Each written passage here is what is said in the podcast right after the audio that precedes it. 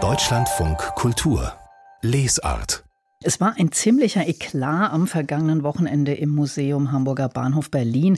Da hatte die Direktorin des Jüdischen Museums in Frankfurt am Main aus einem Buch von Hannah Arendt gelesen während einer Performance der kubanischen Künstlerin Tanja Bruguera. Und eine Gruppe von Palästina-Aktivisten haben die Veranstaltung massiv gestört, so dass sie abgebrochen werden musste. Miriam Wenzel wurde als Zionistin und Rassistin beschimpft. Aber Frankfurter Politiker und Kulturinstitutionen solidarisieren sich seitdem mit Wenzel und haben auch eine Solidaritätslesung angekündigt. Gestern Abend diskutierte die Direktorin im eigenen Haus mit dem Arendt-Biografen Thomas Mayer und Ludger Fittgau hat für uns zugehört. Miriam Wenzel wollte eigentlich ihre Erfahrung vom Wochenende im Berliner Hamburger Bahnhof beim Gespräch mit Thomas Mayer nicht thematisieren. Denn sie hatte Meyer lange vor dem Eklat eingeladen, um mit ihm über seine neue Arendt-Biografie zu diskutieren. Zum Geschehen in Berlin sagte sie am Anfang nur. Und auf das ich eigentlich nicht weiter eingehen möchte.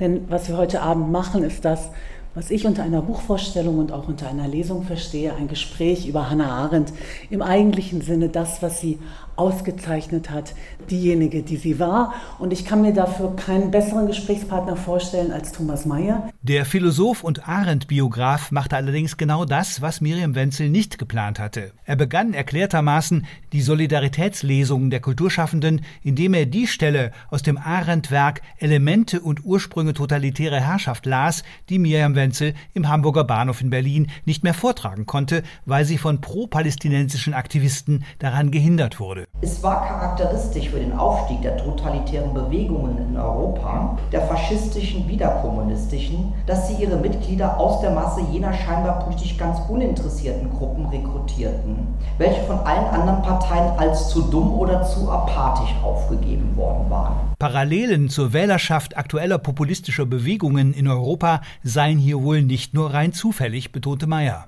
Wenzel bedankte sich für die Solidaritätslesung, von der sie vorher nichts gewusst habe. Doch dann ging es um die eigentliche Frage des Abends. War Hannah Arendt eine Aktivistin? Eindeutig ja, bilanzierte Thomas Mayer seine Forschungsergebnisse. Sie habe mehr als 100 jüdische Kinder vor dem drohenden Holocaust gerettet. Darüber habe sie aber ganz selten gesprochen, weil sie es wohl angesichts der millionenfachen Morde der Nationalsozialisten für unangemessen gehalten habe, glaubt Mayer. Arendt arbeitete im Pariser Exil für die sogenannte Kinder- und Jugendalia, eine von rund 150 jüdischen Organisationen, die sich nach 1933 darum bemühten, möglichst viele Menschen vor dem NS-Terror zu retten. Nach Paris war sie geflohen, weil sie in Berlin verhaftet worden war, nachdem sie in der Staatsbibliothek antisemitische Artikel aus Zeitungen herausgerissen hatte und dabei erwischt worden war. Nach Tagen im Gefängnis war sie zum Exil entschlossen, so Meyer. Miriam Wenzel fragte ihn dann, ob Arendt vor Kriegsbeginn eine Ahnung davon gehabt habe, welche Dimensionen die NS-Verbrechen noch bekommen würden. Etwa im berühmten TV-Interview mit Günter Gauss Mitte der 60er Jahre habe Arendt ja gesagt: Wir haben es nicht geglaubt, als es uns erzählt wurde, die Schwa. Wir haben es nicht geglaubt, wir mussten es irgendwann glauben. Und gleichzeitig hat man aber doch den Eindruck bei so den Dokumenten, die du beschreibst, es gibt doch eine Ahnung.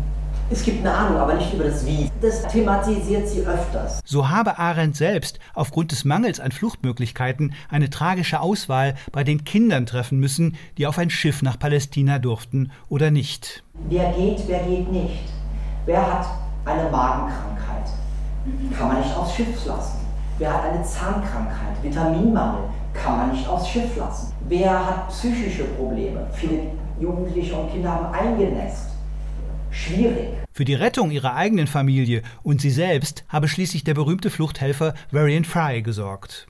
Das betonte Thomas Mayer mit Hilfe eines in den Archiven gefundenen Dokuments am Ende der rund zweistündigen Veranstaltung. Das ist der Beleg, der einzig existierende Beleg, dass Hannah Arendt tatsächlich äh, von Varian Fry gerettet wurde und nicht, wie man immer wieder lesen muss, von einem gewissen Emergency Rescue Committee, so wie das gerne in der Literatur heißt, sondern Varian Fry hatte sich schon längst mit der evangelikalen Kirche der Unitarier zusammengetan, die Abertausende von Jüdinnen und Juden gerettet haben. Fazit, wenn man als Jude angegriffen wird, muss man sich als Jude wehren. Diese Einsicht machte Hannah Arendt zur Aktivistin. Das kann bei einer Aktion in der Berliner Staatsbibliothek beginnen und endet wohl auch nicht bei der Organisation von Kindertransporten nach Palästina. Hannah Arendt war nicht nur eine politische Denkerin, sondern auch eine Frau der Tat.